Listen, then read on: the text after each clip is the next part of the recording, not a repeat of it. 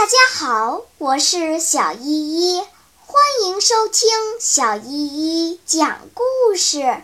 今天我要讲的故事是《捣蛋鬼日记》。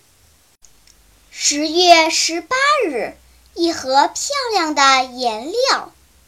昨天晚上，克拉尔托医生送给我一盒很漂亮的颜料，并对我说：“拿着。”你有绘画的才能，可以练习水彩画了。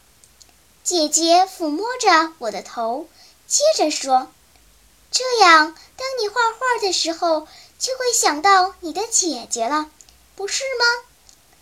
我姐姐说这些话的时候充满着感情，以致我激动的都快要哭了。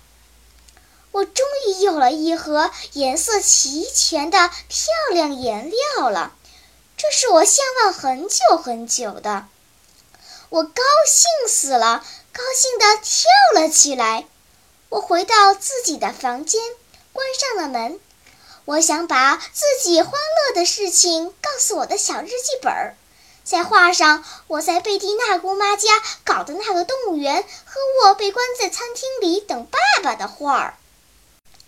画完后，我把画递给克拉尔托看，他说：“真不错，看上去这些画像乔托时代的画。”这时我说：“要是我没有搞动物园的想法，就不会画出这样的画。”好了，就这么办。既然克拉尔托送给我一件漂亮的礼物，那么我也要以某种形式感谢他一番。我有了一个想法，不过我需要三四个里拉来实现它。